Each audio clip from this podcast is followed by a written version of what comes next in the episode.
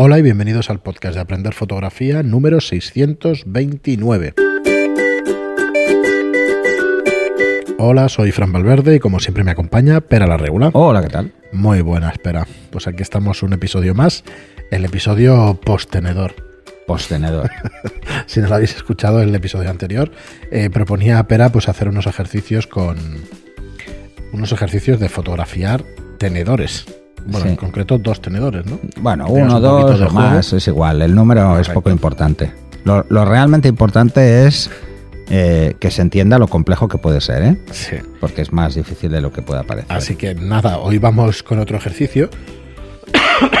Disculpadme. Pero antes de eso, eh, recordaros que tenéis nuestra plataforma de cursos para poder hacer estos ejercicios. La manera más fácil y más rápida de aprender fotografía es acercaros a una de a nuestra plataforma aprenderfotografía.online o estudiolightroom.es, daros de alta y ahí tenéis un montón de contenido para poder aprender a, a fotografiar.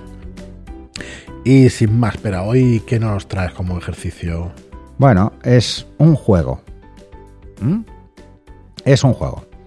Eh, es un juego en el cual intervienen, pues igual que hacíamos con los tenedores, pues... eh, me has contagiado. Sí. Eh, igual que, que hablaba de los tenedores, pues interviene sobre todo como elemento fundamental la luz. Vale. El ejercicio, ahora miraremos qué título ponerle, pero el ejercicio viene a ser algo así como jugar con gotas. ¿Mm? Mm, parece una tontería, pero no es tan fácil como parece y vamos a jugar sobre todo con las densidades de las gotas. ¿eh? Seguro que todos habéis visto en alguna ocasión una botella llena de agua, con gotas. ¿eh? Y, di- y diréis, ay, yo quiero hacer esta foto. Y luego resulta que ponéis la botella, que tiene las gotas, y entre que preparáis todo, las gotas han desaparecido. Sí. Ya no están. Correcto. ¿Y por qué no están? Pues no están por varias cosas. Una, porque la habéis sacado de la nevera, entonces las gotas no están a una temperatura muy baja y como no están a una temperatura muy baja, se fluidifican más rápidamente, o sea, se hacen más líquidas y caen más rápido. Dos, por la propia gravedad, ponéis la botella de pie y entonces empieza a chorrear. Y tres, porque la densidad del agua no permite que se quede enganchada en una zona concreta, sino que por la propia gravedad tenderá a caer y porque la superficie es muy lisa. Entonces, vamos a entender primero cómo jugar con la densidad, cómo hacer esa gota más densa, menos movible o más soportable, y al mismo tiempo vamos a intentar hacer fotos creativas con esas gotas. Una de las cosas que se suele hacer en fotografía eh, mm, comercial o en fotografía publicitaria para hacer esa sensación de, de la- de las gotas sobre alimentos o sobre mm, superficies en general es utilizar una técnica que es muy vieja, que es usar glicerina Correcto. en el agua. La glicerina también es, es transparente y por lo tanto no cambia las propiedades de la gota. Eh, a- a- al menos a nivel, químicamente Visible. sí, pero a nivel visual no. ¿Vale? Y aporta un brillo extra. Porque tiene un brillo mayor, lleva aceite y por lo tanto tiene un brillo mayor. Entonces, ¿qué se suele hacer? Se suele utilizar un, bueno, un pulverizador de gota ancha, ¿eh? porque hay algunos que se pueden regular. Esto, esto en casa seguro que tenéis algún limpiacristales. Pues normalmente los limpiacristales tienen una rueda para abrir más o menos el chorrito que sale, ¿no? O sea, si lo cerráis mucho sale un chorro y si lo abrís mucho vaporiza mucho. Bueno, pues jugar con esto. Y entonces lo ideal sería meter dos partes de agua y una parte de glicerina. Y digo, ¿y ahora que me tengo que ir a la farmacia a comprar glicerina? No hace falta.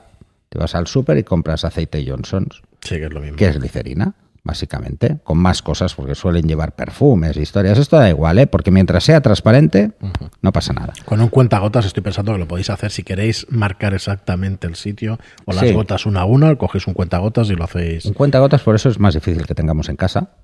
A Sí, no ser que bueno. tengamos. Bueno, os puedo poner un ejemplo. Los que tenéis cosa. hijos, pues, eh, o por la micromina o por el. Eh, paracetamol. Dalsi. el El no, no, Dalsi. el, el apiretal. Eso, la pirietal también. El apiretal va con gotero. Es verdad, el Darcy es con, El Dalsi con la no. jeringuilla. El Dalsi que es con jeringa. Eh, pues el apiretal que va con gotero, pues si tenéis críos y ya se han no acabado el bien apiretal, no les no, no destrocéis el apiretal para esto porque eh, lo contaminaréis si metéis agua ahí luego. Así que, bueno, esto es una opción, ¿no? Y sobre todo si metéis glicerina, luego igual se lo toma el niño y empieza a escupir. porque el sabor seguro que es asqueroso. Sí, es asqueroso, definitivamente. ¿Vale? Entonces. Yo no lo he eh, probado, no sé decirlo. No, hombre, seguro, seguro que lo has probado.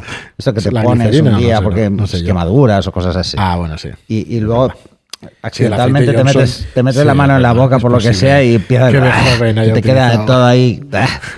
Bueno, pues esto. Entonces, ¿qué vamos a hacer? Vamos a hacer una concentración con esa proporción aproximadamente, dos tercios agua, un tercio glicerina o aceite. Vamos a agitar bien para mezclar bien ¿eh? y, eh, y vamos luego a vaporizar sobre una zona. Eso sería un ejercicio eh, que podéis utilizar en cualquier cosa. Y yo lo que os digo es que, por ejemplo, cojáis una ventana,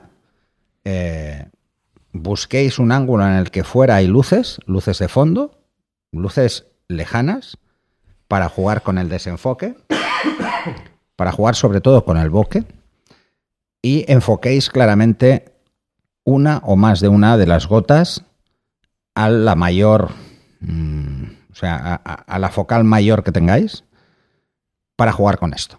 ¿eh?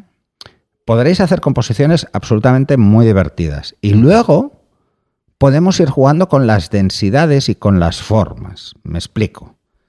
Si, por ejemplo, esto ya es eh, darles vueltas de tuerca, ¿eh? Si tenemos un vaporizador con este tipo y luego tenemos otro en el que ponemos agua y aceite que no se mezclan bien, y lo mezcláis, saldrán gotas aleatorias de aceite y de agua. Y os daréis cuenta que reflejan la luz de una forma muy diferente el agua y el aceite. Sí. Entonces, esto os puede dar un juego con una densidad de gota diferente, mucho más fácil. Por ejemplo, si cogéis un cordón, como la foto de Chema Maddox que eh, hemos encontrado antes, cogéis un hilo de coser y dejáis caer gotas de agua, no serán redondas, se aplanarán con mucha facilidad o se seguirán el cordón y desaparecerán. Si las hacéis con agua y glicerina, aguantarán más rato. Pero si lo hacéis con aceite, no se moverán de ahí. Sí. ¿Vale? Entonces podéis usar aceite, podéis usar... Luego es fácil limpiar todo esto. ¿eh? Podéis usar cualquier líquido que veáis que tiene una densidad, una densidad o unas peculiaridades concretas diferentes, ¿no? Incluso podéis jugar con cosas cotidianas, pues con el jabón de baño y dejar gotas muy pequeñas de jabón de, de baño, que es blanco, por ejemplo, o de algún color, ¿no? E intentar hacer composiciones con las gotas lo más creativas posibles, sin requerir a Photoshop, ¿eh? Sí. Porque eh, al final eh, sí que nos puede llamar excesivamente la atención y empezar a jugar quizá un poco de más, ¿no? Pero no, no, la idea es que veamos cómo reflejan la luz y cómo podemos jugar con ellas para ser creativos. Eso como el de los tenedores, parece muy fácil, pero no lo es. ¿eh? Jugar con, con gotas, eh, ya lo vimos en uno de los ejercicios, a capturar el movimiento de la gota o, o la explosión de la gota al caer sobre el agua puede ser muy chulo, hemos visto mil fotos, pero hacerlo es otra, es otra historia. En ese caso, la complejidad no radica en captar un momento determinado, sino que en cómo pongo las gotas. ¿Para qué? Para, porque vas, va- voy a colocarlas de una forma artificial, por muy aleatoria que lo haga con el, con el spray, y puede quedar una castaña. ¿Mm? O sea, hay que ir probando, probando, o sea, esto es trapo y, y el agua, ¿no? Ir haciendo diferentes cosas. Y lo importante aquí, como siempre, es la luz con la que juguéis. Si jugáis con luces laterales, la textura de la gota se verá muy bien. Veréis muy bien el relieve. Si jugáis con luces frontales, no veréis nada. Veréis manchas. Y- Así que, ojo, vamos a jugar con luces laterales. Eh, si ponéis un contraluz tampoco se van a ver claras. Así que mm, este es el ejercicio en sí, es cómo, cómo sacar toda esa textura a la gota utilizando o bien densidades diferentes de, de- de líquido para jugar con una gota o bien con la luz. ¿eh? Podemos hacer eh, las dos partes del ejercicio. os digo lo mismo, ¿eh? también interesante si podéis subir las fotos a Telegram para como ejercicio Pues sí. del programa. Sí, sí, será Porque puede ser interesante. Eh, pues lo mismo que en el programa anterior. Si queréis inspiraros, eh, buscad en, en internet gotas de agua, fotografía artística. Si ponéis ya Che Mamados vais a ver un par de fotos Sí. maravillosas. La de la pieza del puzzle es muy buena. La de la pieza del puzzle es buenísima. Y esta que está usando las gotas de agua como lupa, Sí. me parece también buenísima. Habría que buscar. Esa es otra opción, ¿eh? Escoger un texto eh, que no sea en papel, porque si no vais a destrozar el libro, y dejar caer una gota sobre una de las letras. Mm, Veréis todo, ¿eh? o que imaginaros que lo que queréis es poner vuestro nombre, ¿vale? Y buscáis un texto donde aparezcan todas las letras de vuestro nombre y ponéis una gota encima de cada letra en orden de izquierda a derecha para que se lea el nombre, claro, porque si no va a ser un follón, ¿no?